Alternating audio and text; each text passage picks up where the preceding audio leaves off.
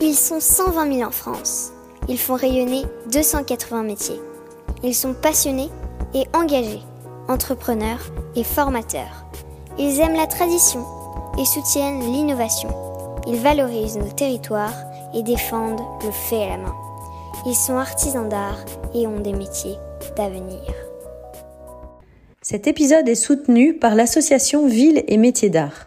Ce réseau regroupe environ 600 communes qui s'engagent entre autres à favoriser l'installation de professionnels des métiers d'art dans la ville, organiser des actions de communication et de sensibilisation, développer le tourisme culturel et accompagner les actions de formation. Bonjour à toutes et à tous, vous qui êtes passionnés d'artisanat d'art. Je suis Odoguet et vous écoutez le podcast Voix de Artisans d'avenir. Avec Philippe Azet, nous avons créé Artisans d'avenir pour que l'artisanat d'art fasse de nouveau partie de notre quotidien. Nous accompagnons les artisans d'art et futurs artisans dans la construction de leurs projets, de l'orientation au développement de leur entreprise. C'est pourquoi nous invitons des artisans d'art à nous faire découvrir leurs réussites, leurs erreurs, leurs astuces de tous les jours et leurs défis de toute une vie. Un dialogue en toute transparence pour que l'aventure entrepreneuriale des uns puisse éclairer et inspirer celle des autres. Pour vous inscrire à nos événements ou pour suivre notre actualité, nos entretiens, nos témoignages écrits, nos ateliers de mentorat, abonnez-vous à nos pages Artisans d'avenir sur Instagram, Facebook et LinkedIn. Aujourd'hui, ce que nous voulons mettre en lumière, c'est la variété des modèles économiques dans une entreprise d'artisanat d'art. Notre objectif est de vous montrer que le choix d'un modèle est très lié à ses moteurs personnels, quel que soit le savoir-faire. Enfin, il y a des bonnes pratiques à connaître, des questions à se poser pour s'assurer de la solidité de son positionnement. Et même si chaque modèle est singulier et doit être singulier pour se différencier des autres, il y a des éléments qui méritent d'être mis en valeur. Donc on a la chance d'avoir Flavie Paris et Aliénor Frolet, qui sont bijoutières joaillères, qui vont illustrer dans leur métier deux modèles différents. Donc Aliénor est bijoutière depuis 10 ans, elle a un atelier à Bordeaux et un autre à Paris. Elle crée ses bijoux et aujourd'hui elle a choisi d'axer surtout son activité autour des cours. Et Flavie Paris est joaillère et même si elle a aussi une activité de formatrice, elle a choisi de développer sa marque principalement dans la bijouterie haut de gamme. Et enfin, nous avons Édouard Eglunan, qui est cofondateur de Weekendoo, qui a rencontré énormément d'artisans et donc qui va pouvoir enrichir la discussion pour nous faire part des observations qu'il a faites à la rencontre de ces artisans. Mais laissons place maintenant à notre entretien. Aliénor, est-ce que tu peux nous expliquer pourquoi tu as fait évoluer ton positionnement vers de la formation? Parce que, en fait, moi, au départ, j'ai fait de la vente. J'ai fait donc de la joaillerie. J'ai une formation de joaillerie, de joaillière. Et puis après, j'ai fait, j'ai très vite pu ouvrir, en fait, euh, ma boutique. Et puis, euh, je me suis vite rendu compte que, en fait, moi, j'ai fait, et après, j'ai fait de la bijouterie contemporaine. Donc, en fait, moi, ce qui m'a toujours beaucoup intéressé, c'était la, matière, la manipulation des matières. Et dans ma première boutique, j'avais une. Euh, moi, ce qui m'intéressait, c'était surtout de manipuler euh, des matériaux différents. Et je me suis vite rendu compte que les gens rentraient pour l'originalité du produit, mais achetaient euh, le bijou le moins original, c'est-à-dire le plus à la mode. Et en fait, ça, moi, ça a été une grande frustration pour moi. Et donc, en fait, très vite, je me suis dit, bah, en fait, la solution pour, pour moi, pour ne pas justement être dans ce système de frustration, c'était bah, de, montrer aux gens comment faire ces bijoux eux-mêmes, comment les fabriquer eux-mêmes. Comme ça, ils devenaient uniques et, tout, et, et, on retombait plus dans l'originalité plutôt que de les acheter. Donc, pour moi, l'idée, c'était de les faire participer. Et, de donner un sens, en fait, aux, bijoux. Et tu as mis combien de temps à changer, enfin, à, à te taxer plus sur la formation? Bah, combien de temps En fait, j'ai eu, deux boutiques à Paris, dans la même rue, à trois numéros euh, d'intervalle. Hein. Mais en fait, euh, c'est le fait de m'agrandir aussi. C'est-à-dire que moi, c'était une idée qui me trottait dans la tête depuis, depuis longtemps, mais j'avais pas l'espace dans un premier temps. Euh, et après, j'ai pu m'agrandir. voilà, aujourd'hui, j'ai la chance d'avoir un atelier qui fait 90 mètres carrés, donc bon, c'est un peu gigantesque. Et donc, du coup, bah, c'était aussi, c'était, ça faisait partie euh, du, du, projet. C'est-à-dire que je me serais pas agrandi si je n'avais pas euh, créé les ateliers. Ça a été, ça a été ensemble, c'était à peu près au bout de six ans, cinq, six ans. Et ta réflexion, elle était plus liée à ta frustration ou à ton envie de partage ou encore au fait de pouvoir avoir des revenus complémentaires? Alors moi, j'ai alors moi j'ai un peu ce problème-là, c'est que je travaille pas vraiment pour l'argent, je travaille vraiment par, par passion, et donc du coup j'ai vraiment un souci moi à mettre un prix aux choses euh, je trouve ça très difficile. Donc la vente, de toute façon, c'est sûr que c'est pas quelque chose qui est inné chez moi du tout. Je suis même plutôt de l'anti-vente, donc euh, je suis pas, euh, j'ai mhm. beaucoup de mal à, accepter de dire voilà, à mettre un prix à son travail et tout ça. Et donc du coup, j'ai j'ai très vite, au moins, enfin, ça a été, non, je pense que c'est quelque chose que j'ai en moi depuis le départ en fait. Maintenant, tu as deux ateliers, il faut les financer. Ah si, si, non, mais ce que je veux dire, c'est que c'est pas, bien sûr que, bien sûr qu'il faut bouffer à la fin du mois, etc. Ça, c'est certain. Je veux dire, il n'y a pas de, là-dessus, il n'y a pas, euh, mais, mais, je, travaille par passion et pas pour l'argent. Il y a des gens qui, qui, ouvrent leur boîte en se disant, je vais faire ça parce que ça va être rémunérateur. Euh, moi, je pense qu'on se plante quand on fait ça parce que euh, parce qu'en fait c'est long, parce qu'on vit en plus dans une époque où bon bah voilà euh, entre les Covid, les on sait pas tellement de faut tâtonner. Donc en fait, je, voilà, moi j'ai fait ça, c'est vraiment une passion. C'est c'est voilà, il n'y a pas là-dessus, c'est pas c'est c'est juste que je, oui c'est pas c'était pas un but lucratif au départ quoi. C'est-à-dire que tu aurais pu continuer à vivre avec ta marque et ta boutique sans nécessairement euh, évoluer vers, euh, vers la formation Je pense que j'aurais, j'aurais pu, mais euh, j'aurais, j'aurais pas été heureuse dans ce format-là. D'accord. Je me serais lassée, en fait. Je me serais lassée, je serais arrivée au bout du, du, du truc. Et puis, et puis voilà, encore, encore en plus, moi, j'ai, quand j'ai commencé à ouvrir, il n'y avait pas toute l'effervescence des réseaux sociaux euh, auxquels moi je suis très mauvaise. Et donc du coup euh, voilà maintenant tout passe aussi par les réseaux sociaux. Moi j'avais enfin il y a, y a, aussi toute une évolution un peu au niveau commercial donc euh, qui ne me correspond pas. Et d'ailleurs justement puisqu'on parle de, de, réseaux sociaux et ou, ou d'absence de réseaux sociaux toi quels sont enfin dans ton dans ton positionnement actuel quels sont les partenaires clés euh, qui te permettent de te faire connaître et euh, d'avoir euh, des élèves, des élèves régulièrement. Ah bah, clairement, Weekendoo. ça, Weekendoo, on se connaît depuis. En fait, moi, quand j'ai commencé à faire les ateliers à Paris, on, on c'est à peu près au même moment que Weekendoo a été créé, je crois, puisqu'on s'était, on avait déjà eu un premier contact. Moi, comme je commençais et tout ça, on n'avait pas, on n'a pas travaillé ensemble à ce moment-là. Et dès que j'ai ouvert à Bordeaux, je les ai contactés euh, tout de suite, en fait, pour leur dire bon bah voilà, à Paris ça s'est pas fait parce que voilà pour plein de raisons. Et euh, du coup, par contre, à Bordeaux, ce serait ce serait cool. Et donc du coup, sur Bordeaux, euh, donc sur Bordeaux notamment, Weekendoo ça fonctionne relativement bien. Les salons, moi je fais pas mal de salons du mariage et le bouche oreille. D'accord. Le bouche à oreille fait beaucoup de apporte beaucoup. Quand... Et Internet, mais ouais. Mais, mais très honnêtement, moi, j'ai pas du tout, euh, et c'est vraiment, je pense, mon point faible. Hein, j'ai pas du tout euh, développé euh, cette sphère encore. Est-ce que c'est facile d'anticiper les revenus quand tu donnes des cours? Alors, en temps normal, c'est plus simple que la vente, moi je trouve, puisqu'en fait, la vente, c'est du passage. Donc, en fait, parce que moi, je fonctionnais pas par commande, enfin, un petit peu, mais ce que je veux dire, c'est quand on a une boutique, c'est vraiment du passage. Et donc, du coup, euh, bah, c'est en fonction du passage. Donc, ça, c'est très difficile à anticiper. Les ateliers, bah, on a quand même, normalement, euh, c'est sur rendez-vous. Donc, on, peut anticiper plus ou moins à la fin du mois, euh, effectivement, les rendez-vous qu'on a et comment ça se passe. Ok. Et avant de bifurquer, si on revient un petit peu à ta vie d'avant, avant de bifurquer donc vers plus de formation, quel était ton positionnement et quels enseignements tu as retiré euh, sur ton sur euh, euh, le fait d'avoir ta marque à toi et, et de la vendre mon, positionnement, mon positionnement, ça a toujours été le fun. En fait, ça a toujours été le. Euh, euh, euh moi, j'ai voulu faire de la joaillerie en me disant, euh, j'apprends un métier. C'était hyper important d'apprendre un métier, de pas faire que du montage et tout ça, justement pour pas me créer de frustration derrière, de si j'ai une idée, pas pouvoir la réaliser. Pour moi, ça c'est impensable. Donc du coup, j'ai une formation très complète et très polyvalente, mais mais moi, la joaillerie, je me trouvais un petit peu frustrée au niveau créatif.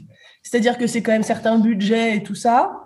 Et donc, du coup, je trouve que euh, par moment, la créativité, en tout cas moi quand je l'ai abordée, je la trouvais un petit peu, euh, je, ah, je, trouvais qu'il n'y avait pas assez de possibilités. Et donc du coup, et puis surtout que voilà, moi j'aime beaucoup le second degré, la musique. Enfin voilà, moi je suis plus, je le vois vraiment mon métier comme quelque chose de, de fun. Euh, vraiment, je trouve que j'ai beaucoup de chance de faire ce métier-là. Et donc, du coup, ça laissait pas tellement la place à la joaillerie. J'en fais, mais vraiment que sur demande, sur mesure, on recycle la matière première, on la refond, on la refait. Voilà, c'est le côté très sentimental, en fait, euh, dans, dans, le, dans, dans, le bijou. Tu m'avais parlé aussi du fait d'être bon commercial qui te freinait. Ah oui, ben ça oui, clairement. Mais non, je suis pas vendeuse du tout. Je sais pas. Je... En fait, c'est-à-dire que j'ai pas de problème pour euh, pour donner, pour euh, transmettre, pour donner des cours et pour avoir une vraie discussion dans mon atelier, euh, voilà. Mais par contre, pour vendre, je fais de l'anti-vente. Je suis capable de dire à quelqu'un de ne pas acheter un bijou parce que ça lui va pas. J'ai, enfin, et je suis même plus à l'aise là-dedans qu'à euh, vraiment le vendre. Enfin, voilà, j'ai un, mais ça, c'est, c'est être une névrose psy qu'il faudrait peut-être que je règle. Mais ce que je veux dire, c'est, c'est pas, j'avais toutes mes apprentis, puisque moi, j'ai eu beaucoup d'apprentis aussi et de stagiaires. Et c'était elle qui, à chaque fois, prenait le relais. Moi, je me planquais, c'est-à-dire que je, j'avais une, une, verrière et quand les gens rentraient, je me, je me cachais, je rampais. Donc, en fait, voilà, ça, c'est, une solution. Euh, quand on est, quand on n'est pas bon commerçant, éventuellement, avoir un apprenti ou un stagiaire qui, qui fait cette partie-là du boulot. Après, il faut savoir aussi se faire violence parce que je pense que c'est des métiers où il y a forcément des concessions à faire et tout ça. Là, moi, j'avais la et je prenais, je faisais l'effort quand même. Mais je pense qu'en vieillissant, en avançant aussi, l'idée c'est de, c'est de, c'est aussi de se faire plaisir et qu'en fait, euh, moi, petit à petit, par rapport à mon cheminement, je me suis rendu, c'est parce que je me suis rendu compte que c'était pas le truc le plus épanouissant pour moi que j'ai pu derrière euh, accéder à la formation et faire de la formation et me sentir plus à l'aise avec ça. Ok, eh ben, écoute, merci Aliénor, c'était très intéressant. Euh, on va du coup euh, laisser la parole à Flavie maintenant, qui a choisi un positionnement un peu différent. Euh, donc, comme on le disait, elle, elle, elle, est aussi formatrice, mais, mais tu as quand même décidé de, d'axer de, ta, ton activité autour de la bijouterie haut de gamme. Donc, est-ce que mhm. toi, tu es une bonne commerciale? Bonsoir à tous. Vous m'entendez? C'est bon? Très bien. Ok, alors une bonne commerciale, euh, non, mais je rejoins Aliénor en fait sur ce qu'elle disait. C'est difficile de vendre ces, bijoux en fait parce que déjà on n'a on pas le recul nécessaire dessus, et surtout on, on, les a fabriqués. Donc en fait pour nous c'est pas forcément un produit commercial. Et c'est vrai, comme disait Aliénor, c'est un métier de passion. Euh, nous en fait on n'a pas euh, on n'a pas un gros budget à la base où on se dit bah tiens on va faire fabriquer euh, et puis en fait on, a déjà une démarche euh, artisanale dans le travail puisqu'on fait nous-mêmes nos produits. Euh, alors bonne commerçant, disons que euh, au début c'est pas évident, mais après ce qu'il faut surtout c'est éduquer les gens parce qu'en fait on a un métier qui est finalement très méconnu, la, la joaillerie. voilà, et c'est vrai qu'en fait, il faut leur expliquer que les matières coûtent cher, que euh, ça prend du temps. Euh, c'est vrai que moi, au début, parfois, j'ai eu des clients qui me disaient, mais euh, l'or coûte tant, les, les, pierres coûtent tant, alors pourquoi le bijou, il est aussi cher? Mais en fait, c'est un temps de travail, il y a une fabrication. il y a des techniques aussi, c'est un vrai métier qui s'apprend. Et c'est vrai que en expliquant bien aux gens, euh, que c'est un métier euh, euh, voilà quand même assez technique et que les matières sont chères. Il y a une compréhension qui s'instaure et puis surtout il y a une question d'habitude aussi. Alors c'est vrai que quand on se retrouve dans un salon en fait pour vendre ses produits et que les gens n'ont pas connaissance du prix des bijoux, c'est compliqué, mais c'est vrai qu'aujourd'hui, moi, je fonctionne beaucoup sur rendez-vous à mon atelier. Les gens qui prennent rendez-vous connaissent déjà les prix. Donc, en fait, tout de suite le, discours est plus est moins compliqué, quoi. Bien sûr.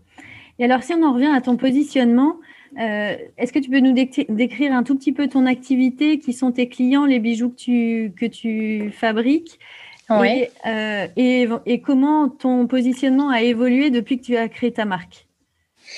Alors, euh, moi, je travaille de, plusieurs manières. Donc, je fais un petit peu de formation euh, comme Aliénor euh, à la Haute École de Joaillerie. Donc, euh, je suis enseignante et puis je fais aussi des week-ends bien sûr. Et j'adore d'ailleurs, c'est super sympa le partage avec les gens. Sinon, donc j'ai mes collections de bijoux. donc là, vraiment, je sors des modèles dédiés à mes inspirations, mes envies, etc., qui ne sont pas des commandes Et j'ai aussi une grosse part de sur-mesure où en fait les gens viennent euh, avec aussi leur or euh, qu'on refond, etc. Et puis moi, ce que je fais tout de suite, en fait, comme ça, c'est beaucoup plus simple. C'est que ma première question que je pose à mon client, c'est quel est son budget? Comme ça, au moins, moi, je pars pas dans des dessins, des choses où finalement ce serait une bague à 5000 euros si le client me dit qu'il en a que 1000, donc en fait, je demande le budget. Et à partir de ce budget, en fait, pour ne pas contraindre mon client et le diriger vers euh, des prix qui seraient inabordables pour lui, je vais là faire des dessins et en fait, euh, je, voilà, je lui fais des fourchettes de prix euh, qui correspondent au dessin. Donc, si on met un peu plus de pierres, c'est temps, etc. Mais je respecte le budget. si vraiment je ne peux pas respecter le budget, je vais diriger vers un confrère. voilà. Ou alors, quand un de mes clients veut un de mes modèles trop coûteux pour lui, je lui propose de lui faire une version en argent plaqué avec des pierres précieuses D'accord, mais quand il vient pour toi, il, connaît déjà tes collections, il connaît ton positionnement.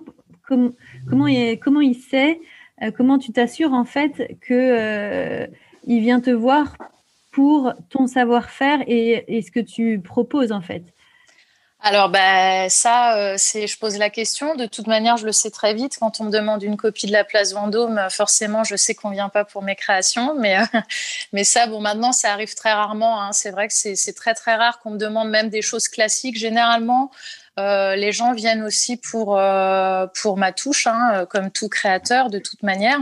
Et ça, c'est avec les réseaux sociaux. En fait, les gens voient un petit peu ce que je fais.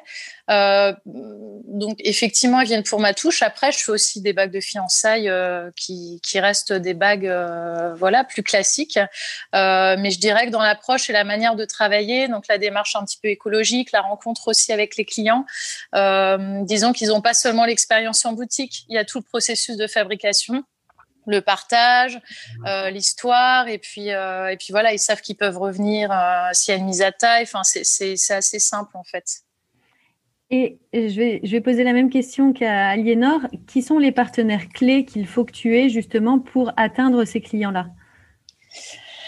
Les partenaires clés, euh, bah, en fait, euh, c'est pas évident comme question. Mes partenaires clés, bah, de toute manière, sont tous les gens qui me font confiance et qui, euh, qui tous les jours me, voilà, m'encouragent, m'envoient des messages, me tirent vers le haut, crois en ce que je fais. Et puis bien sûr de manière plus factuelle les partenaires comme We Can Do bien sûr.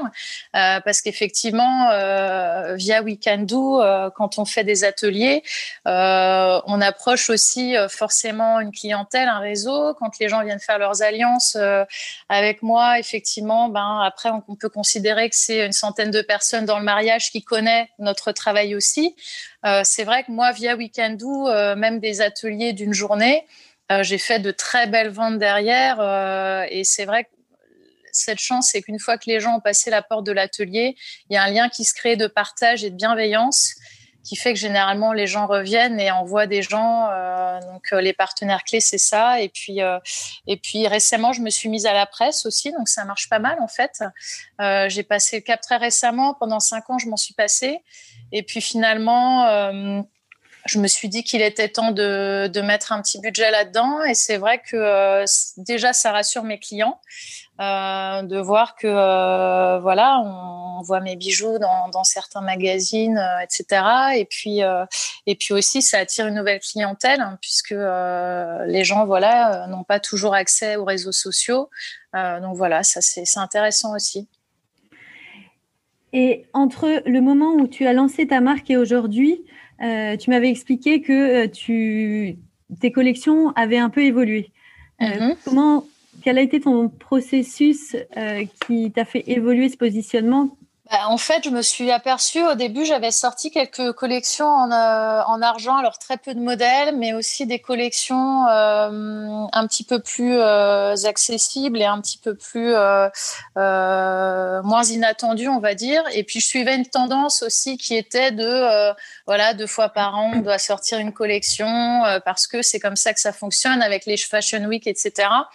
Et puis en fait, je me suis rendu compte que si j'ai créé mon entreprise, c'est pour être libre. Et en fait, je me suis pas imposée de, je me suis plus imposée de sortir des collections. Maintenant, je sors des pièces uniques. Euh, selon mon inspiration et c'est ce qui fait aussi que parfois sur euh, mes réseaux sociaux on passe du coq à l'âne il y a des modèles qui n'ont rien à voir et, j'explique aux gens voilà là c'est une pièce qui n'a rien à voir mais c'est quelque chose que j'ai ressenti. Donc voilà, donc je, je me contrains plus là-dessus. Je me fais plaisir et puis je monte en gamme en fait. Je je, fais plus de pièces. Enfin, j'essaye de faire des pièces de plus en plus riches puisque déjà j'adore les belles matières. Euh, voilà, j'aime les diamants, j'aime les pierres précieuses, j'adore l'or. Et c'est vrai que euh, parfois c'est un petit peu frustrant parce qu'on passe du temps euh, sur une pièce et, le client derrière ne comprend pas forcément qu'une pièce en argent va coûter tant de temps, mais il y a tout le travail derrière. Donc j'ai vraiment pris ce positionnement maintenant de, de monter en gamme et de ne pas aller dans ce, ce, cette direction où certains créateurs font des collections capsules des sous-marques dans la marque, c'est-à-dire qu'il y aurait Flav Joaillerie et il y aurait euh, Flavie by Flav, j'en sais rien, où là ce serait une collection en argent un petit peu plus accessible. Euh, moi, c'est pas du tout mon, positionnement, je le comprends bien sûr, mais c'est pas c'est pas du tout ce qui m'intéresse. D'accord. Et le fait de vouloir aller euh, vers des pièces plus haut de gamme, c'était vraiment par envie. Il n'y avait pas de, avait pas de calcul euh, financier derrière. C'était ton envie. Oui, complètement. Complètement. Alors, c'est vrai que plus on monte en gamme, plus on attire les belles commandes. Ça, c'est normal. En fait, c'est vrai que euh, moi, j'ai eu quelques confrères qui redescendent parfois justement euh, en gamme. C'est dangereux, en fait. C'est un, un, parti pris, mais ça peut être dangereux puisque du coup, après, les gens qui veulent s'offrir euh, un bijou. Alors, à l'inverse, comme je disais tout à l'heure, moi j'ai envie aussi que les gens et tous les budgets, s'ils aiment ce que je fais, j'ai envie qu'ils puissent s'offrir un de mes bijoux. Donc là, vraiment, je vais proposer sur du sur-mesure un modèle en argent avec plaisir. Et c'est pas du tout non non il faut tout de suite 2000 euros pour avoir mes bijoux. Non, vraiment je veux que ça reste accessible euh, simplement dans ma manière de, moi travailler et, euh, et, puis de me faire plaisir. Voilà c'est ce qui me plaît en fait les belles pièces. Donc euh, c'était pas du tout un coup marketing ou stratégique. Il s'avère qu'effectivement ça m'amène une belle clientèle de, de en gamme et comment tu as fait pour, parce que euh, euh, as, tu t'es investi dans beaucoup de machines, euh, mhm. as, forcément tu dois acheter des pierres qui ont de la valeur, de la matière qui a de la valeur. Comment tu gères ce fonds de roulement qui est quand même assez élevé Comment tu fais pour le financer? Est-ce que tu as des banques qui te suivent ou tu as autofinancé ton activité? Comment ça se passe? Alors, euh, bah, quand je suis rentrée de, ma vie à Hong Kong, euh, j'avais eu un niveau de vie euh, pas trop mal là-bas, donc je suis rentrée avec quand même un petit peu d'argent pour avoir une belle trésorerie pour commencer. Ensuite, j'avais fait un emprunt à la banque quand j'ai commencé pour euh, payer tout, euh, tout le matériel euh, que j'ai remboursé depuis. Moi, j'ai jamais voulu d'investisseur puisqu'encore une fois, on parle de liberté quand on est entrepreneur. Donc, euh, moi, j'avais pas envie en fait de effectivement créer une bombe qui cartonnerait, mais finalement reverser tout l'argent et puis que ma société ne m'appartienne pas. Euh, donc voilà, j'avais fait un emprunt à la banque. Euh, et puis sinon, moi, je, en fait, j'ai un, un fonds de roulement, c'est-à-dire que euh, je suis quelqu'un de très prévoyant dans ma trésorerie. Je fais très attention. J'ai toujours un seuil euh, que je m'oblige à ne pas euh, à ne pas dépasser dans le dans le moins. Mais mais en revanche, acheter du stock, ça me fait pas peur non plus. Donc je peux avoir plein de créations voilà, avec des très belles pierres euh, euh, qui ne sont pas des commandes, euh, puisque je considère que pour euh, vendre des bijoux, il faut en faire aussi, il faut en avoir aussi un petit peu d'avance, il faut en montrer. Et, euh, et, moi, je fabrique tout de suite les bijoux dans des vraies matières, puisqu'il y a aussi certains confrères qui vont qui vont faire des maquettes en argent plaqué or et mettre des oxydes de zirconium comme démonstration. Et après, sur commande, vont vendre les bijoux euh, dans de vraies matières, ce qui est aussi une bonne stratégie. Euh, moi, c'est vrai qu'en fait, je les fais tout de suite euh, dans des belles matières, parce que en fait, je, je j'adore les porter aussi. J'aime bien les beaux bijoux. Donc, et c'est vrai que c'est quand même plaisant quand, quand on travaille, voilà, avec des belles choses. Est-ce que tu t'es appuyé sur des stagiaires ou des apprentis dès le début? Alors j'ai pris une apprentie très vite, euh, ma deuxième année je crois. Donc là, elle a terminé le 30 juin, donc on a fait un peu plus de trois ans ensemble. Et là, en fait, aujourd'hui, je, je viens d'annoncer un de mes petits poussins à l'école, là, euh, parce qu'en fait, cette année, à la Haute École de Joaillerie, on a fait une couveuse. En fait, c'est une école, c'est une classe où, en fait, les apprentis, le temps de trouver une entreprise, vu que c'était compliqué avec le Covid, euh, on les a pris en cours, en fait. Et, euh, et donc là, en fait, il y a un étudiant vraiment qui travaille bien. Bon, ils sont, ils sont tous top, hein, mais c'est vrai que là, je, là, je reprends. Hein, là, je vais signer la semaine prochaine. C'est indispensable en fait pour euh, pour pouvoir garder un peu d'énergie pour, euh, pour faire des choses et puis, puis transmettre aussi, c'est super, quoi. C'est hyper intéressant. Euh, non, non, c'est, ça, c'est une belle expérience. Il faut un petit budget puisque ça a quand même un coût euh, et puis l'apprenti n'est pas là tout le temps. Il faut lui dédier du temps aussi. Donc, c'est, voilà, c'est du temps, c'est aussi de l'argent. c'est de la mise en place parce que la médecine du travail se déplace à l'atelier. Donc, il faut être bien aux normes. Il faut, il faut faire attention, voilà, aux produits chimiques, à la sécurité voilà, on devient responsable en fait euh, de quelqu'un. Euh, et voilà, on a des contrôles. Euh, il y, a, peu de charges, hein, contrairement à un salarié. C'est vrai que c'est voilà, c'est à moindre coût, mais c'est de l'énergie, c'est une responsabilité. Alors, je vais te poser une dernière question avant de laisser la parole à Edouard. Mhm. Est-ce que tu as fait un pari quand tu as choisi ce positionnement? Comment tu te projetais? Bah écoute, euh, un pari, euh, oui et non, parce que moi, quand j'ai commencé le métier, j'étais apprentie pendant quatre ans, et c'est vrai que euh, ma deuxième semaine de cours, je crois, j'ai dit à mes camarades, moi plus tard je serai patronne et euh, vous travaillerez soit pour moi soit avec moi. Et depuis donc je travaille avec eux pour la plupart d'ailleurs. Donc non j'ai toujours su que je voulais euh, être à mon compte puisque voilà euh, comme disait Aliénor tout à l'heure je voulais pas en fait vivre ce qui peut se transformer comme une frustration quand on est dans une grande maison qu'on touche des belles matières mais qu'on reste ouvrier quand même. Donc c'est parfois compliqué euh, on n'a pas le contact avec les clients, on peut pas à la fois dessiner et fabriquer.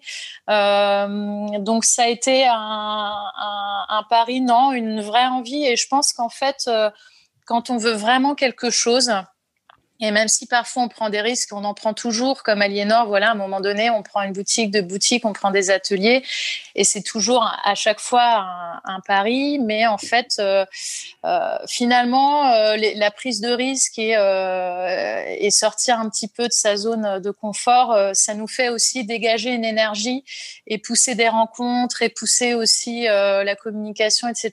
Et, et si on se débrouille bien, si on est bien entouré aussi, si on a un petit budget, bien sûr, euh, globalement, c'est, ça ne devient pas vraiment un pari, mais une belle aventure. Quoi. Merci beaucoup, Flavie. Super. Avec plaisir. Alors maintenant, on va laisser la parole à Edouard. Euh, donc, Edouard Eglunan est cofondateur de Weekendoo. Donc, je pense que vous connaissez tous Weekendoo, euh, qui propose des ateliers pour découvrir un savoir-faire dans les ateliers d'artisans. Donc, quel est le profil type des artisans qui travaillent avec Weekendoo, Edouard ah, C'est hyper large. Euh, c'est hyper large. Ça dépend vraiment. Euh, ça dépend beaucoup des métiers. Dans l'ensemble, enfin, si on doit faire une grande, grande catégorisation, ça va de, ça va de 20, 25, euh, disons, jusqu'à jusqu'à 65 ans. Donc, c'est très, très large. Après, on a pas mal. je pense qu'on a un petit biais, entre guillemets, c'est que beaucoup d'artisans avec qui on bosse sont des profils reconvertis parce que c'est souvent ces gens qui ont fait autre chose avant. Donc, euh, ça ne représente pas forcément la, réalité de tous les artisans. Je pense qu'on doit avoir bien 25% ou 30% de reconvertis, ce qui est quand même bien plus élevé que dans l'artisanat plus largement. Et après, dans l'ensemble, c'est surtout les gens qui ont envie de transmettre. Donc, c'est exactement ce que disaient Aliénor et, Aliénor et Flavie. pourquoi est-ce qu'on fait des ateliers C'est hyper large. Donc, ça peut être en effet pour faire des sous euh, à la fin du mois. Ça peut être parce qu'on aime bien passer du temps euh, avec des gens parce que souvent on bosse seul dans son atelier. Ça peut être parce qu'on veut de la visibilité. On n'est pas forcément hyper visible sur Internet. Résultat, on veut en fait que des gens viennent chez nous qui ensuite vont faire des petits parce qu'ils vont en parler, ils vont faire des commandes. Enfin, les, euh, les raisons pour faire des ateliers, il y en a autant que d'artisans presque. quoi. D'accord. Et est-ce qu'il y a des profils d'artisans avec qui vous ne travaillez pas dans l'artisanat d'art? Euh, alors un petit peu, euh, il y a pas mal de, raisons pour lesquelles ça peut être. Parfois c'est des raisons de place, tout simplement. Donc ça peut être par exemple un local, euh, qui est trop petit, etc. il y a certains métiers, comme par exemple les métiers du bois, quand on bosse avec des menuisiers, qui en fait ont des contraintes de dernière minute et qui prennent trois semaines de temps. Donc par exemple, ça va être ok, j'ai un chantier qui est tombé, il faut que je me lance et résultat, bah, après je vais être immobilisé pendant trois semaines. Et ce qui fait qu'ils peuvent pas forcément avoir cette vue de se dire, OK, bah, dans deux semaines, j'ai un atelier, dans un mois, j'ai un atelier, etc. Ce qui fait qu'il y a des enjeux de, bah, d'agenda à gérer, quoi, tout simplement. Et après, dans l'ensemble, on a réussi à, à, regrouper plein de métiers. Enfin, je pense même à des métiers un peu dangereux, entre guillemets, comme souffler du verre ou travailler en coutellerie. On a réussi à adapter les formats de manière à ce que ce soit fait de manière euh, accessible pour des gens qui débutent. Quoi. Et dans les, les dans, enfin, j'ai posé ma question un tout petit peu différemment. Dans les profils d'artisans, euh, est-ce que par exemple, euh, dans les artisans qui travaillent avec vous, tu peux avoir des artisans qui ne fabriquent pas des pièces finies, mais qui, qui travaillent par exemple pour des décorateurs sur des grands projets? Est-ce que ces artisans peuvent travailler aussi avec vous? Oui, complètement, complètement. Nous, ce qu'on demande simplement, c'est les artisans avec qui on bosse, on a envie qu'ils aient un savoir-faire, euh, un savoir-faire donc dans le métier qu'ils proposent, donc euh, soit un diplôme, soit au moins deux ans d'expérience pro. Et après, on demande aussi à ce qu'il y ait une, partie de production dans leur travail. On ne soit pas 100, 100, 100% dédié aux ateliers, mais qu'il y ait une autre part où en fait la personne puisse faire ses propres productions. Donc, résultat, ça répond à, ça répond à ce point-là. Et on bosse avec certains artisans qui en fait bossent quasiment qu'en B2B, quoi. Et qui, résultat, vendent, euh, vendent je pense à enfin, des mabors sur, sur papier, par exemple, qui vendent un petit peu de la collection, mais qui visent surtout un marché B2B pour faire des, des papiers peints, par exemple, des choses comme ça. D'accord. C'est. Et si tu nous donnes quelques chiffres clés qu'un artisan doit connaître pour euh, quand, euh, quand, il, euh, quand il veut proposer des cours avec vous en termes de nombre de cours par semaine, revenus potentiels, quels sont les quelques chiffres clés? Ouais, carrément. Bah, encore une fois, c'est hyper large, donc c'est jamais évident de donner, donner un, un, chiffre précis, quoi. Mais, mais certains artisans font un atelier par mois et d'autres en font six par semaine, quoi. Donc c'est vraiment très très varié. Et après, donc résultat, bah, les revenus, c'est comparable. Donc ça peut être une centaine d'euros par mois jusqu'à 8 ou 10 000 euros par mois pour certains. Et à ce compte-là, ça, prend une part quand même euh, vraiment non négligeable. Est-ce que c'est très lié à leur envie euh, de, donner des cours ou euh, où il y a quand même une part de discipline qui fonctionne mieux que d'autres? Tu veux dire le fait de faire, de faire beaucoup de créneaux est plutôt lié au fait de... Oui, c'est ça. C'est-à-dire que est-ce qu'un artisan qui, qui veut ouvrir euh, beaucoup de créneaux parce que euh, c'est ce qu'il a envie de faire. Euh, son, son, revenu est, assez garanti, ou il y a une, forme d'aléa en fonction de là où il est ou de sa discipline Carrément, bah, il y, a forcément de l'aléa. Donc encore une fois, on essaye de faire au mieux sur comment organiser des ateliers d'initiation, mais il n'y a pas de règle absolue. Donc ça va dépendre comment est-ce qu'on fonctionne en gros chez Weekendo L'idée, c'est de se dire, euh, OK, bah, réfléchissons à des ateliers qui peuvent être cool. Donc, ça va être de se dire, OK, euh, on est dans telle zone géographique, euh, l'univers de l'artisan est autour, bah, par exemple, typiquement avec Flavie, c'est plutôt, plutôt, on bosse plutôt sur des, sur des très belles matières premières. Donc, ces ateliers qui sont un peu plus onéreux. On jongle un petit peu aussi entre l'univers de l'artisan, les gens qu'on imagine pouvoir cibler, et après on crée souvent plusieurs ateliers. Donc ça va être pourquoi pas un atelier plus d'entrée de gamme, donc euh, disons euh, inférieur à une centaine d'euros, un autre atelier un peu plus cher et un atelier beaucoup plus euh, plus d'excellence, on va dire quoi. Ce qui permet en fait qu'une personne qui achète le premier en rachète un autre fait se balade un petit peu dans les dans différents ateliers quoi. D'accord, ok. Super, très intéressant. Est-ce que dans toutes les rencontres que tu as faites, euh, qu'est-ce que tu peux nous dire sur les, modèles d'entreprise artisanales, donc euh, dans l'artisanat d'art, qui fonctionnent sans dépendre des revenus apportés par les cours? Oui. Alors, résultat, bah, nous, on a un petit biais parce qu'en même temps, on connaît surtout des gens qui le font euh, via les cours. les cours, en moyenne, ça représente entre, disons, entre 20 et, 20 et 40 des chiffres d'affaires. Après, parfois, c'est au-dessus, parfois, c'est en dessous. Et après, sur les modes, enfin, je dirais qu'il y a autant de modèles d'entreprise que qu'il y a de clients. Quoi. Donc, c'est ça qui n'est pas évident pense que lorsqu'on trouve bien son modèle, c'est qu'en fait, on, euh, on est lisible auprès du marché. Donc, ça va être de se dire, OK, j'ai choisi un positionnement. Ça va être, euh, je fais du, bon, on en voit beaucoup, mais je fais de la poterie et je vais choisir de faire de la vaisselle et je vais, euh, résultat, j'ai ce produit-là. Comment est-ce que derrière je le vends? Donc, résultat, OK, a priori, j'ai un petit produit coup de cœur. Donc, il va falloir que je fasse des salons et du e-commerce, typiquement. Et par contre, vendre, vendre en boutique, ça veut dire que soit j'écrabouille complètement ma marge et je suis pas rentable, soit ça sort en boutique beaucoup trop cher. Donc en fait, à chaque fois, je dirais que pour un produit, il y a un marché en face. Ceux qui marchent très bien, en tout cas de ce que j'ai pu voir, c'est ceux qui s'attaquent aux cadeaux d'entreprise. Donc ça peut paraître un peu bizarre, mais en fait, dans la bijouterie, c'est pas évident, évident toujours, mais, par exemple dans le cuir, ça marche super bien. Euh, donc, euh, par contre, il faut être assez commercial pour le coup. il faut être à l'aise pour euh, contacter une direction RH d'entreprise, etc., et leur dire voilà, est-ce que vos cadres seraient pas intéressés pour avoir 200 sous-mains à la fin de l'année? Et comme ça, ça peut être des productions qui sont assez intéressantes. Et en plus, c'est euh, souvent des, clients qui sont récurrents, qui en fait reviennent d'année en année et qui sont intéressés par tout ce qu'on appelle un peu les marronniers. Donc, ils vont être euh, Noël, qui vont être, euh, je sais pas, la fête des mères, la fête des pères, des choses comme ça. Quoi. Donc, donc pas évident de dégager une, une ligne absolue, enfin un modèle qui marche le mieux. Après, comme dit Flavie, je pense que c'est aussi le côté petit peu euh, pas mettre tous ses œufs dans le même panier aussi. Donc, il faut rester lisible, mais il faut aussi se dire, OK, bah, je fais par exemple un petit peu d'atelier, j'ai un petit peu de clientèle B2B, enfin clientèle entreprise, et après, je vais aussi choisir de faire un ou deux salons clés qui sont pertinents. Donc, ça peut être un, un maison et objet, typiquement, si on veut rester dans la continuité B2B et potentiellement toucher des boutiques aussi. Enfin, faut, je pense qu'il faut bien réfléchir en fonction du produit et des interlocuteurs qu'on va avoir. Donc, euh, est-ce qu'on est OK pour résultat faire du réseau social à fond les ballons? Et auquel cas, il bah, faut l'accepter. Il faut se dire, OK, ça va être un enjeu là-dessus. Ou alors, est-ce qu'on est OK plutôt pour avoir euh, un client dont on va être assez dépendant, mais qui par contre va générer une partie importante de notre chiffre d'affaires Et dans ce que, que t'ont exprimé les artisans, est-ce que c'est difficile à la fois de donner des cours et euh, dégager du temps pour, pour développer sa marque? Ouais, bah, c'est un enjeu de calendrier, carrément. Euh, bon, encore, je ne vais pas faire ma pub, mais résultat, l'idée, c'est pas mal de s'appuyer sur quelqu'un qui évite de recevoir tous les coups de fil. Donc, euh, les, les, cours peuvent prendre du temps. Euh, encore une fois, ça va dépendre du nombre de, réservations qu'on a. Mais si on accueille, par exemple, 6 ou 7 personnes sur la semaine, donc ça peut être en deux ou trois séances, par exemple, et ben en fait, ça veut dire que chaque fois, potentiellement, vous allez avoir 10 coups de fil dans la semaine qui vont vous déranger au mauvais moment. Quoi. Donc, ça peut être un enjeu, en effet, là-dessus. Donc, le meilleur moyen d'y pallier, c'est d'avoir un outil de réservation euh, qui fonctionne bien. Donc, ça peut être bah, directement sur votre site, ça peut être via un partenaire comme nous ou euh, quelqu'un d'autre, etc. Mais en fait, quelqu'un qui prenne, qui prenne en charge cette partie support client qui, en fait, peut être très, très chronophage. Oui, oui, tout à fait. Donc, c'est les deux enjeux. Et puis après, euh, bah, après c'est aussi, ça dépend des, des moments de l'année. quoi. Donc, en fait, par moment, à la fin de l'année, sur, en gros, à partir de octobre, il y a, par exemple, il y a quasiment plus de dates sur le site parce que tout le monde produit pour Noël. quoi. Donc, euh, enfin, je pense aux pas mal d'artisans qui, résultats, sont sur des ventes, euh, ventes de fin d'année et tout. Bon, cette année, résultat, c'est un peu différent, mais euh, c'est souvent ça aussi.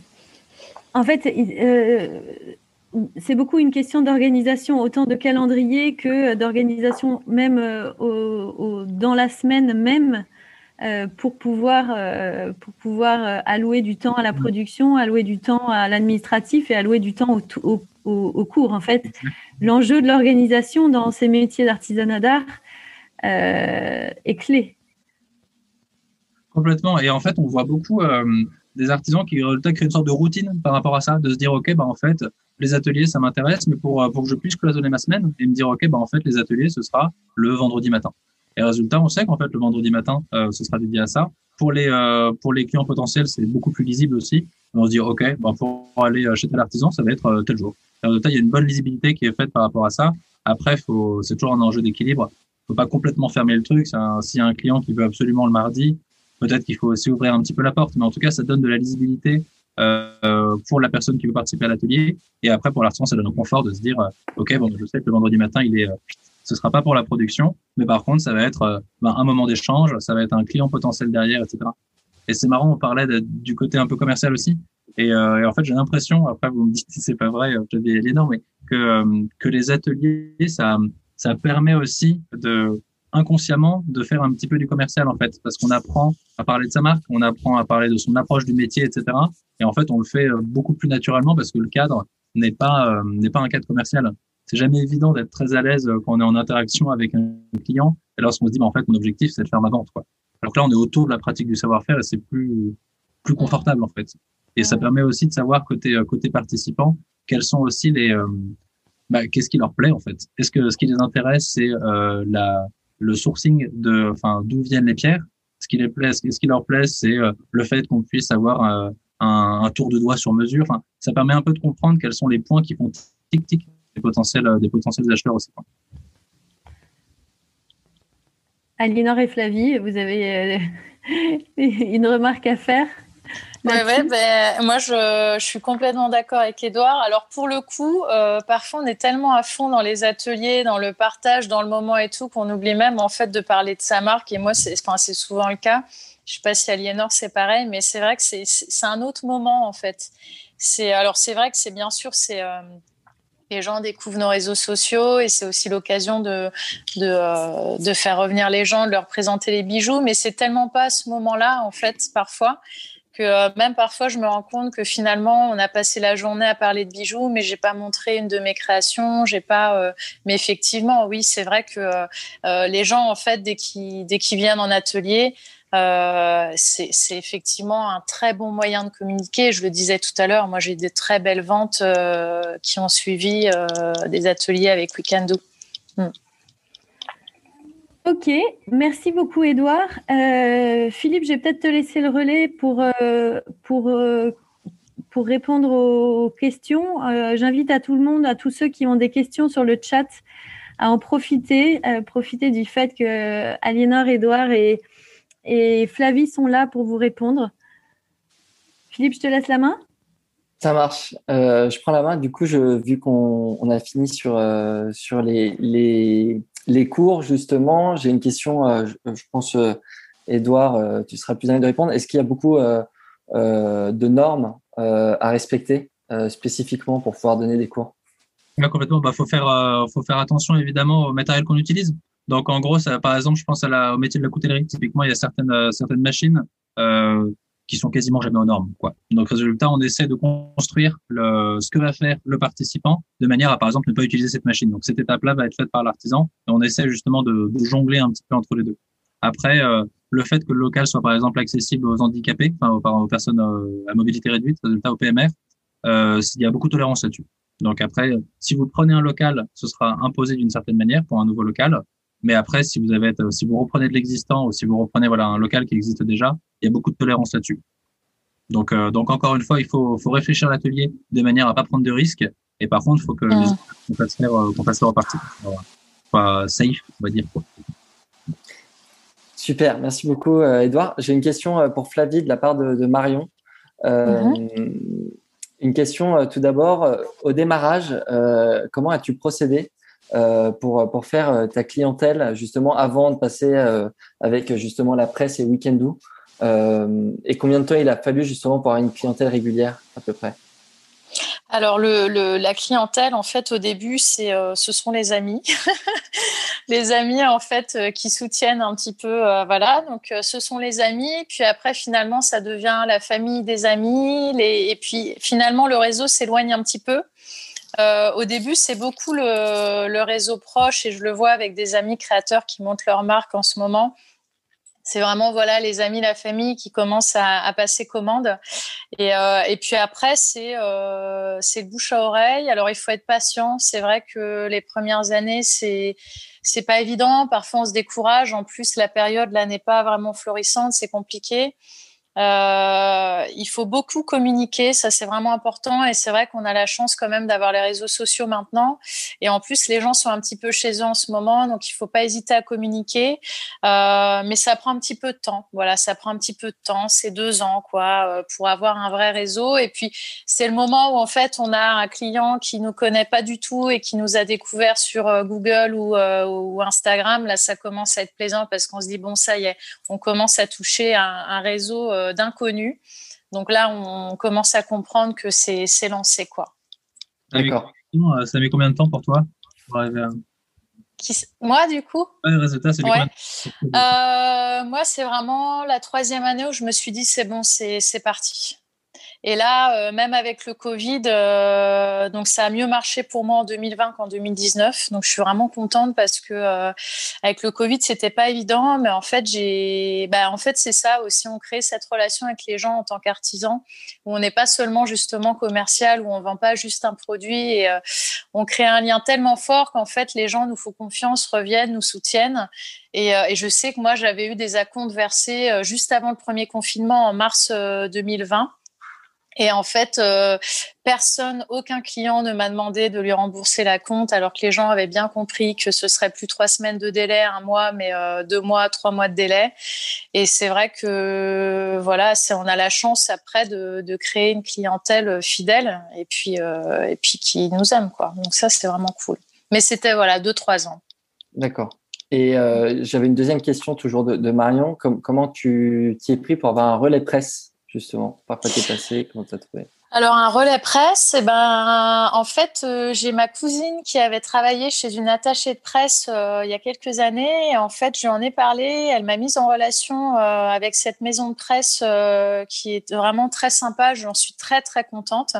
Mais c'est vrai que moi-même quand j'envoyais des mails ou quand j'avais rencontré, enfin j'avais rencontré un agent de presse avant qui m'avait dit le problème Flavie c'est que là c'est tellement le fouillis dans les créations. Il y a un jour c'est une fleur, le lendemain c'est une pyramide donc là, il faudrait peut-être trouver une identité plus forte pour la presse. Et puis finalement, la maison de presse que j'ai trouvée, au contraire, euh, trouve que c'est hyper intéressant. Et puis finalement euh, euh, l'unité en fait l'identité de la marque elle n'est pas que dans les modèles en fait. C'est aussi une manière de c'est notre manière de communiquer notre façon d'être aussi ce qu'on présente ce qu'on raconte les petites histoires aussi voilà qu'on transmet aux gens. Donc faut pas non plus se contraindre en fait pour un effet de mode et pour avoir une identité forte à choisir un créneau et à le suivre parce qu'en fait, on évolue tellement et on change tellement d'envie au fil du temps que euh, se, contraindre à une identité comme euh, tant de collections par an, finalement, ça, peut devenir, euh, ça, peut être contraignant. Mm. D'accord. Ok, très bien, merci beaucoup. J'ai une, nouvelle question du coup pour Flavie, mais aussi Aliénor, je pense, ou même Edouard d'expérience. À quoi devons-nous faire attention lorsque nous démarrons une petite entreprise? euh, notamment euh, en termes de déclaration, euh, les taxes sur l'argent, par exemple. Est-ce que vous avez des, conseils voilà, d'attention à avoir lorsque vous démarrez?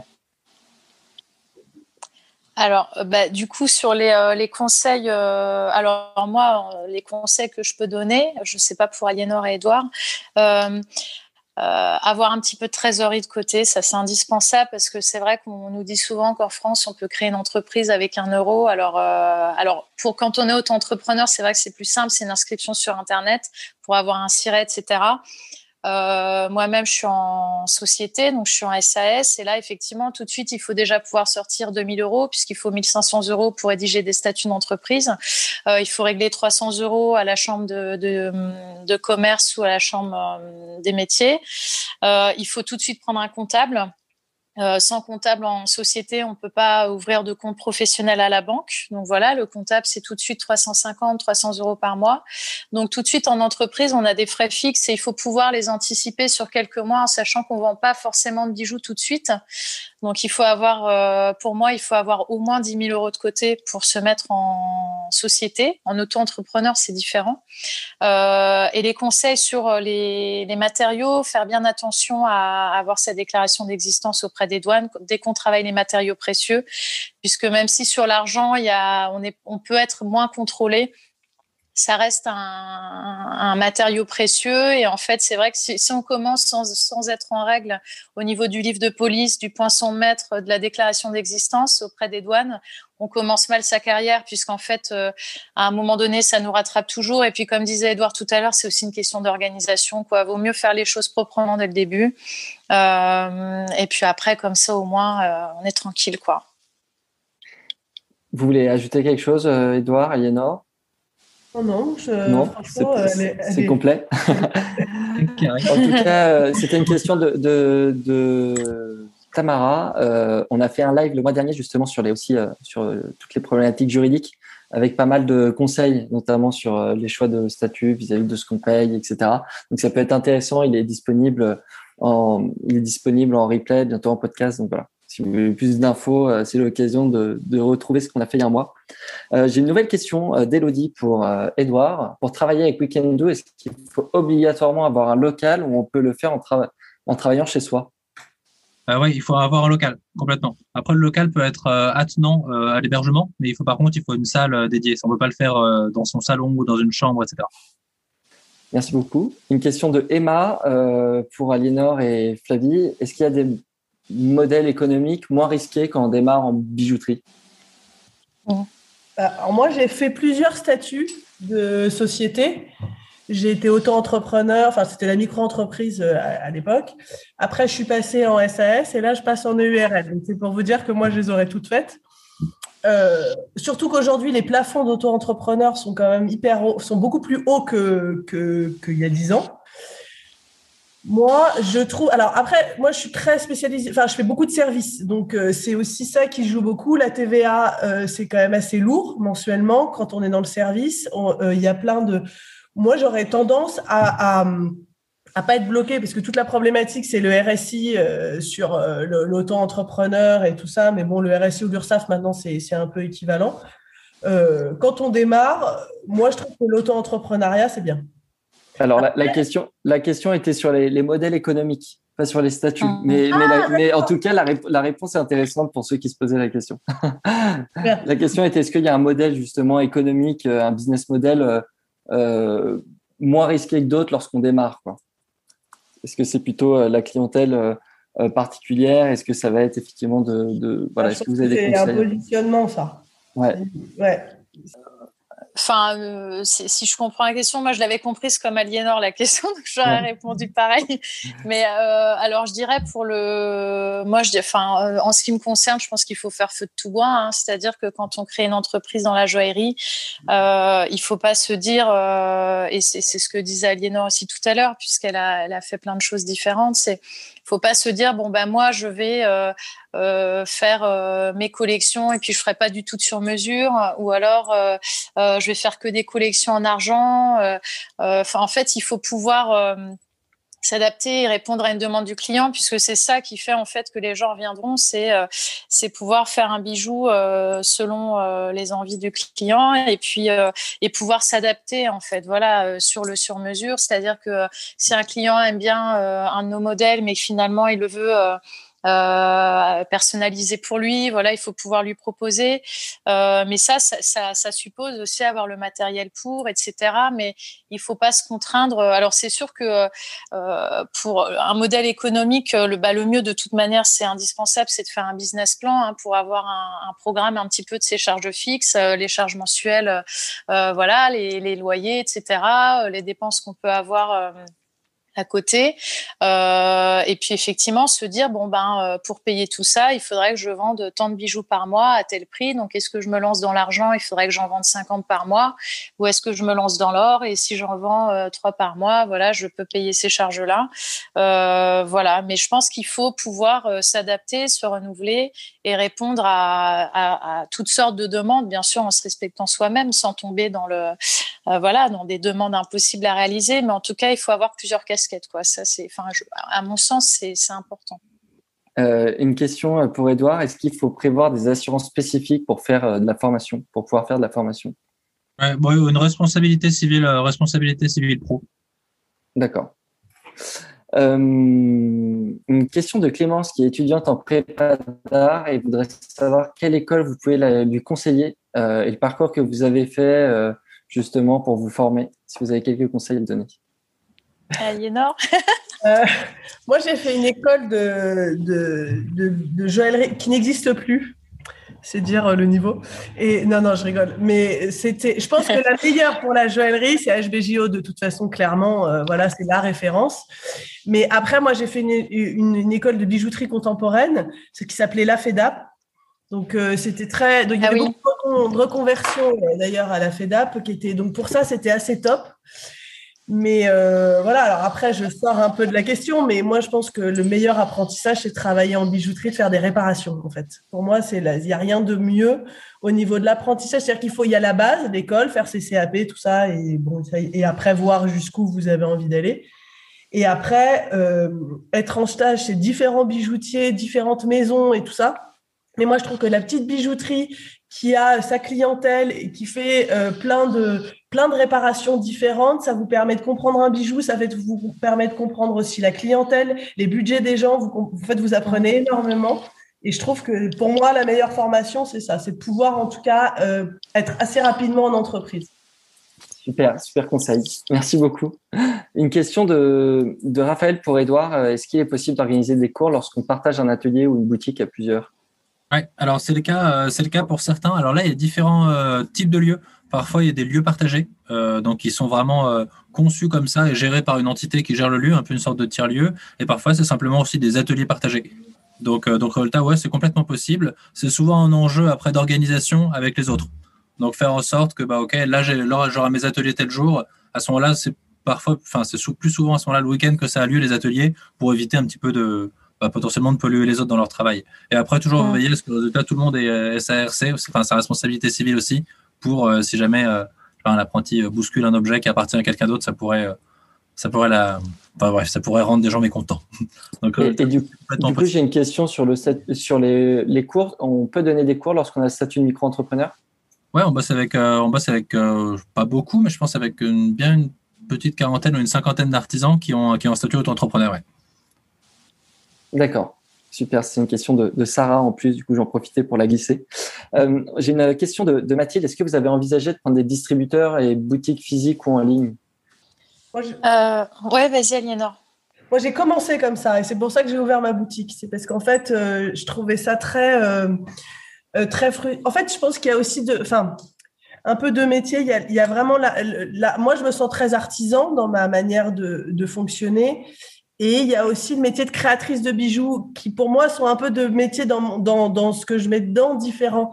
C'est-à-dire que pour moi, le côté créatrice de bijoux, c'est comme ce que disait Flavie un peu tout à l'heure, c'est le côté on fait des collections, on les vend et on peut les distribuer. Donc il y a euh, quelque chose d'un petit peu chronophage et euh, qui moi en tout cas me correspondait pas et là effectivement bah c'est très bien d'être sur des revendeurs mais et, sur des boutiques mais je pense qu'en fait quand on est dans, dans du sur mesure et tout les gens de toute façon le contact il faut là il faut qu'il l'ait avec euh, nous il faut pas il faut pas qu'il l'ait avec euh, forcément des vendeuses parce qu'en fait les vendeuses elles sont pas forcément à même de, de répondre aux questions. Un bijou, quand il doit tomber là, il doit tomber là. On a tous des morphologies différentes. En fait, moi, mmh ça a duré, pour moi, ça a duré un an et j'ai vite, euh, j'ai vite arrêté parce que ça, ça, ça m'agaçait de, d'entendre euh, qu'est-ce que c'est? Ben, C'est du métal. Non, c'est pas du métal. C'est de l'argent, c'est du laiton, ça bouge, ça bouge pas comme on l'entretient. Euh, euh que tous ces conseils-là, et puis le service après-vente, quoi. Après, derrière, qui, qui, qui est quand même qui est très lourd à gérer sur le fantasy, en tout cas. Sur, mm. Et je pense que la joaillerie, euh, c'est difficile d'avoir des points. Je pense qu'en fait, on n'est plus euh, seul dans son atelier à faire l'artisanat. Là, on rentre dans un autre. Euh, ouais. Ouais, je suis, je suis d'accord avec Aliénor. En fait, alors il y a aussi un, un autre aspect, c'est que donc comme disait Aliénor, les gens doivent nous rencontrer, on doit pouvoir répondre à leurs questions, tester le bijou aussi sur eux, voilà, voir si on doit faire des, des petits ajustages, etc il y a aussi le fait que euh, pour nous artisans qui, euh, qui essayons de, de, de, faire le bijou au meilleur prix pour le client en étant raisonnable, puisqu'il vient directement nous voir en atelier et que voilà, on, euh, voilà, on s'adapte au budget aussi du, du client avec les, les, matières premières qui sont chères. Euh, vendre dans des boutiques, moi j'ai des points de vente euh, sur internet et, et euh, boutiques physiques qui vendent euh, plusieurs créateurs. Euh, c'est vrai que c'est très coûteux en fait pour l'artisan puisqu'en fait ça devient une vitrine, ça devient en fait un plan commercial, c'est-à-dire qu'en fait ça nous apporte une visibilité, une clientèle aussi, un réseau mais on gagne, euh, on gagne très peu d'argent en fait dessus, voire zéro. Euh, au mieux, on récupère son temps de travail, mais il est clair que la marge, on l'a pas du tout. Euh, et puis si en plus on a passé du temps à faire un bijou, enfin voilà, c'est compliqué puisqu'à la fin on cède un peu le bijou au prix des matières. Euh, donc voilà, il faut savoir que c'est pas du tout quelque chose qui fait vivre. Euh, financièrement, ça fait vivre au niveau de la com et ça peut apporter effectivement une visibilité. En revanche, on, voilà, on, financièrement, on, gagne pas d'argent sur un bijou qu'on cède à une boutique euh, sur rue, euh, euh, à moins que ce soit sa propre boutique, quoi. Ouais, c'est de la quantité. Il faut faire de la quantité, quoi. C'est du moule. C'est pas de la pièce unique. Enfin, moi, oui, c'est ça. La pièce unique, en fait. Hum. Merci beaucoup à toutes les deux. J'ai une, alors j'ai une question de, de, Thierry sur le démarrer en auto-entrepreneur n'aurait-il pas été une alternative au fait de créer une SAS directement? C'était une question pour Flavie. Euh, alors, c'est effectivement. intéressant comme question. Ouais. ouais. Ouais. Oui, oui. Alors, euh, alors euh, en fait, euh, auto-entrepreneur, euh, quand si on a besoin de faire un emprunt, c'est pas possible. En fait, la banque n'accepte pas de prêter, euh, en tout cas, certaines sommes quand c'est plusieurs dizaines de milliers d'euros. la banque a besoin en fait d'avoir vraiment une création d'entreprise, puisque le se mettre en auto-entrepreneur, ça, ça, pourrait signifier, enfin, ça signifie en tout cas pour la banque que c'est un test en fait, mais qu'on n'est pas vraiment sûr. Euh, de, de, son affaire. Euh, donc effectivement, si on a un emprunt à la banque à faire euh, de quelques dizaines de milliers d'euros pour s'installer, créer une, société euh, tout de suite, c'est indispensable. Et puis moi aussi, je voulais récupérer la TVA puisque j'ai acheté pas mal de matières premières pour créer mes premières collections. Et c'est vrai que récupérer les 20% de TVA, c'était aussi intéressant. Euh, mais effectivement, bon, c'était pas vraiment la raison, mais de toute manière, j'étais tellement sûre de mon projet que j'ai voulu aller. Euh, c'est une manière aussi de se booster, de se dire allez, je me jette dans le truc et, euh, de se dire allez, j'en suis sûre, euh, donc on y va et on y va à fond et, et voilà. Donc pour toutes ces raisons, j'ai choisi. Mais effectivement, on peut commencer auto-entrepreneur pour voir un petit peu comment ça se passe. J'ai une question d'Émilie pour Flavie. Mm-hmm. Est-ce idyllique de vouloir se reconvertir et d'un jour vivre de sa marque de bijoux, vu le marché et le nombre de créateurs qui existent? Ah, c'est intéressant comme question. Bah non, c'est c'est non, il n'y a pas de. En fait, il y a de la place pour tout le monde. On est de plus en plus nombreux avec les réseaux sociaux. Tous les jours, il y a de nouvelles marques. Euh, moi, je rencontre euh, même mes étudiants. Hein, euh, maintenant, la moitié veulent, se mettre à leur compte, alors qu'avant, c'était très rare en fait que moi, il y, a, un peu plus de dix ans à l'école, on a été très peu finalement à se mettre à notre compte après. non, en fait, il n'y a pas de, a pas de mauvais plan. Faut suivre ses envies et, et si on fait les choses bien, de manière sincère, avec le cœur pour moi, ça roule en fait. À un moment donné, euh, la vie nous donne euh, ce qu'on lui donne aussi. Donc, euh, non, non, pour moi, c'est pas du tout une lubie. Il y a des gens qui se reconvertissent. J'ai des élèves qui ont 50 ans à la haute école de joaillerie, qui viennent en cours adulte et puis qui montent leur marque après. Et, puis, ça marche. Hein. C'est, faut être bien entouré, quoi. Faut, mais faut y croire aussi. Merci beaucoup pour cette réponse. J'ai une question un peu technique de, de Germain. Si on utilise l'argent seulement en support ou accessoire pour bijoux, sans retravailler la matière Est-on obligé de tenir un livre de police C'est une question un peu technique euh, sur le métier. Mais je crois que oui. Hein. Oui, oui, c'est obligatoire. D'accord. C'est pas le même livre, il y en a deux. Il y a un livre de police fabrication et un livre de police euh, euh, revendeur, commerçant en fait. Donc ce serait plus le deuxième. C'est pas le fabricant, c'est l'autre. J'ai une question de Marianne. comment présenter un business plan joaillier sans aborder la vision créative spécifique? Alors là, moi, j'ai jamais fait de business plan.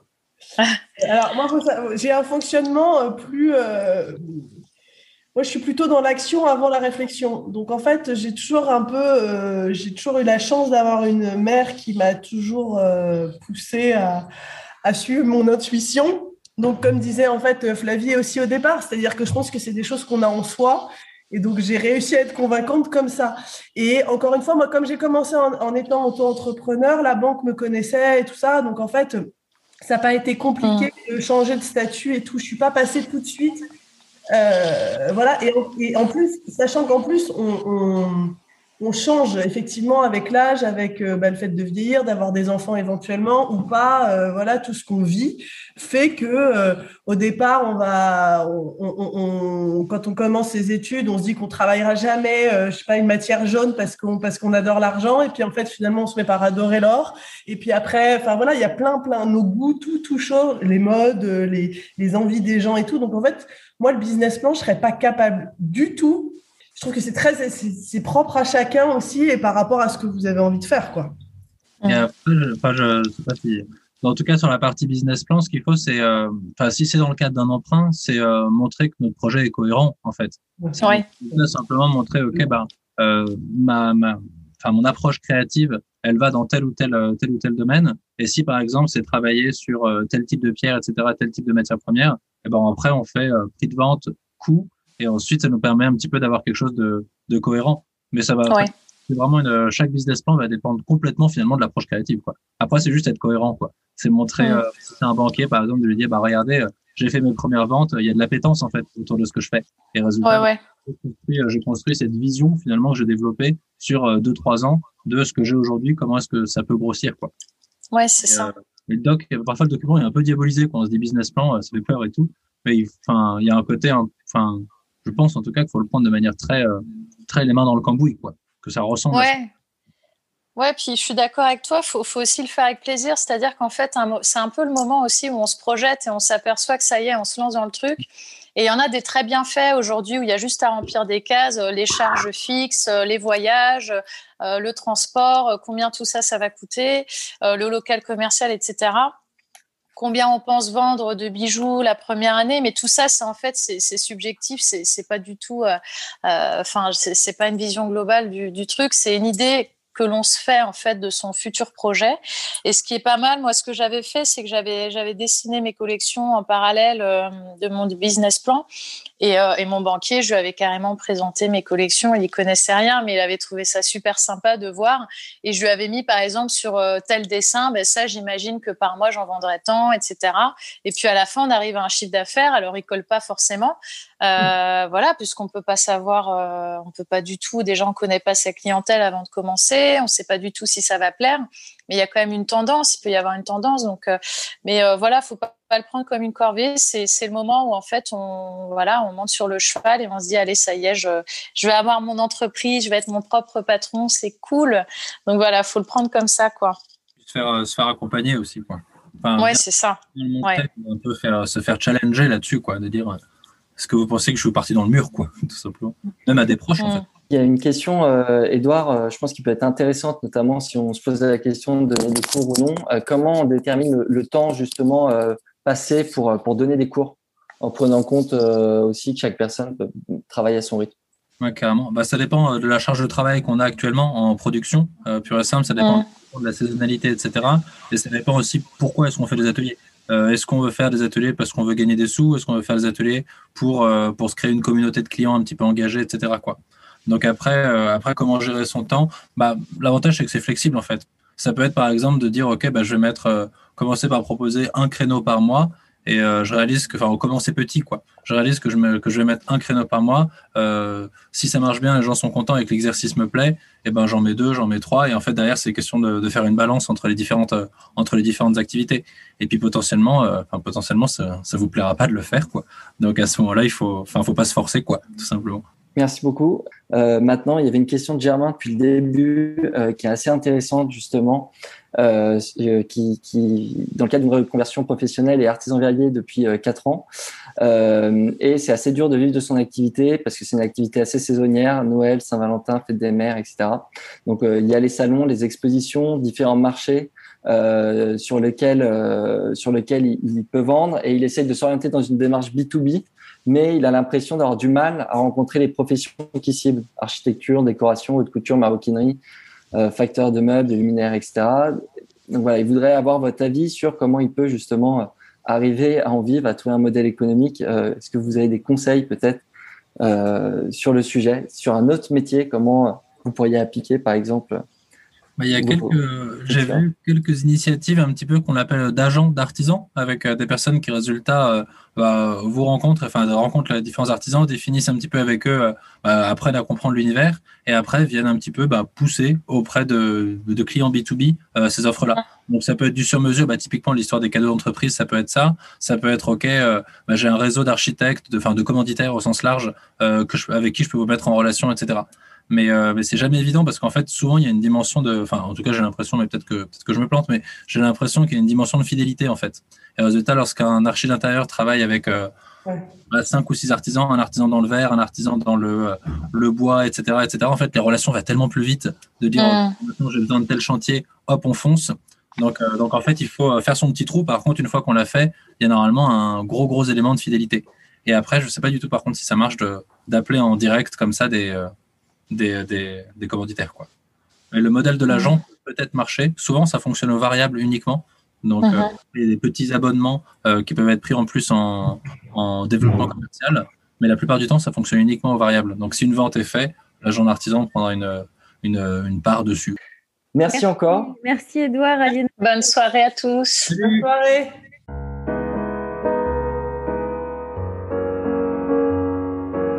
Et voilà, c'est terminé pour aujourd'hui. Nous espérons que vous avez passé un bon moment enrichissant. Si vous voulez nous aider à faire découvrir le podcast et si vous pensez qu'il est nécessaire de faire connaître les parcours des artisans d'art et de leurs entreprises, parlez de nous autour de vous. Et s'il vous reste maintenant encore 30 petites secondes, notez ce podcast avec 5 étoiles sur la plateforme d'écoute que vous utilisez. Merci et à bientôt pour un nouvel épisode.